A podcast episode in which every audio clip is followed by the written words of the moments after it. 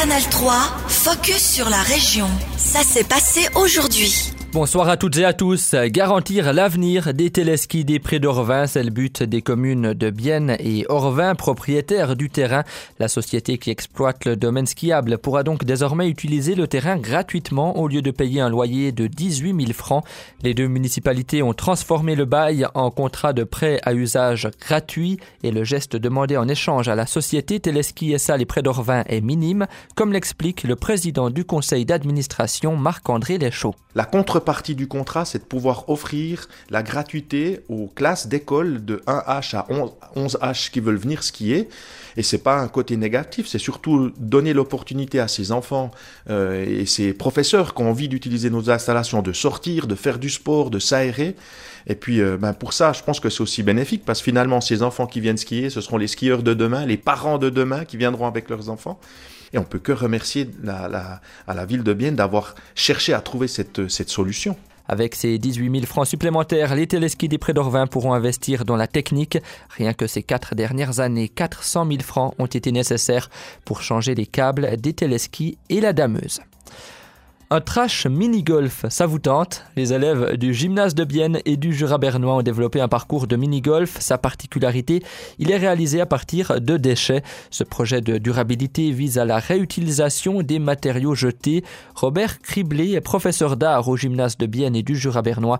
Il explique l'objectif de cet atelier au micro de Télébilingue. On devrait faire attention aux éléments, emballage, tout ce qu'on utilise. Donc c'est l'idée de sensibiliser les élèves à ce point. Finalement aussi les gens qui viennent jouer, c'est public. Alors eux aussi qui voient du coup, ah, il y a du chenille qu'on jette, mais on pourrait encore l'utiliser autrement. Donc c'est un petit peu une sorte d'attitude aussi qu'on essaie de défendre.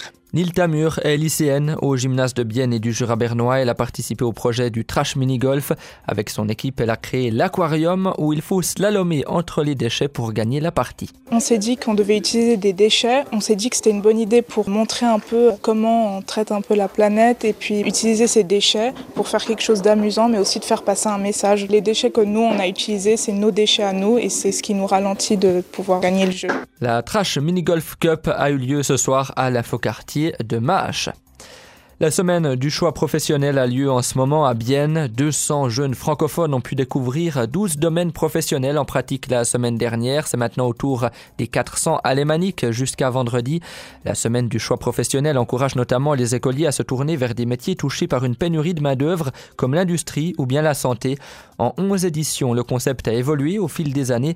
On écoute Noah Caradona, chef de projet auprès de la Chambre économique Bienne-Célande. Pour être honnête, on a commencé avec un petit atelier technique avec même pas 10 participants.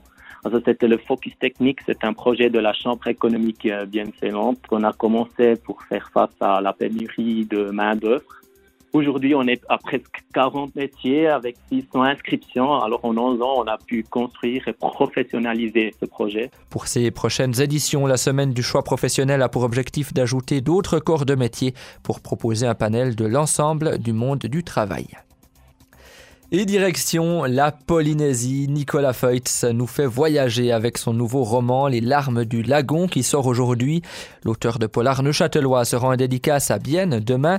Yasmine Thomé l'a rencontré pour parler de ce roman policier sur fond d'essais nucléaires et de mafia balkanique. Alors après 16 romans, comment trouver l'inspiration pour se renouveler à chaque titre? On écoute Nicolas Feutz. C'est vrai que je me demande toujours quand je vais arriver au syndrome de la page blanche. Et pour l'instant, c'est pas le cas. D'ailleurs, j'ai déjà écrit le suivant euh, qui sortira en octobre 2023. Voilà, c'est surtout comment essayer de trouver l'inspiration de, de surprendre le lecteur. Ça vous laisse assez de temps pour écrire en étant procureur à côté de votre activité de romancier? J'ai réduit mon activité de procureur à 70% depuis une année et demie. Je compte encore la réduire à 50% d'ici peu.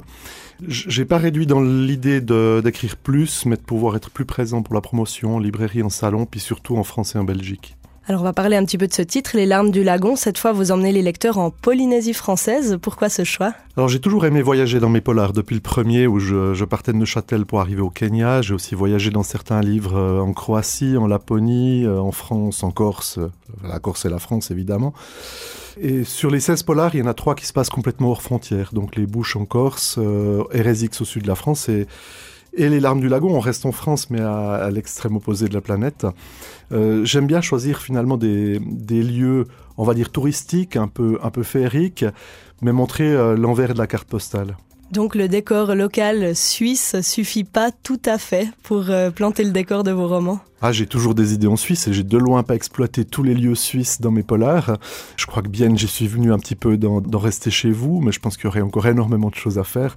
La Suisse romande comme terrain de jeu est encore vaste et, je pense que j'ai encore de la matière. Donc on peut s'attendre à un retour en Suisse pour vos prochains titres? Alors à coup sûr, celui d'octobre 2023 reviendra en Suisse, un petit peu en France, mais dans les départements limitrophes, mais, mais principalement à 80-90% en Suisse romande. Dans ce roman, Les larmes du lagon, c'est aussi l'occasion de parler des essais nucléaires français en Polynésie. Vous avez en quelque sorte un message politique peut-être à faire passer dans vos romans?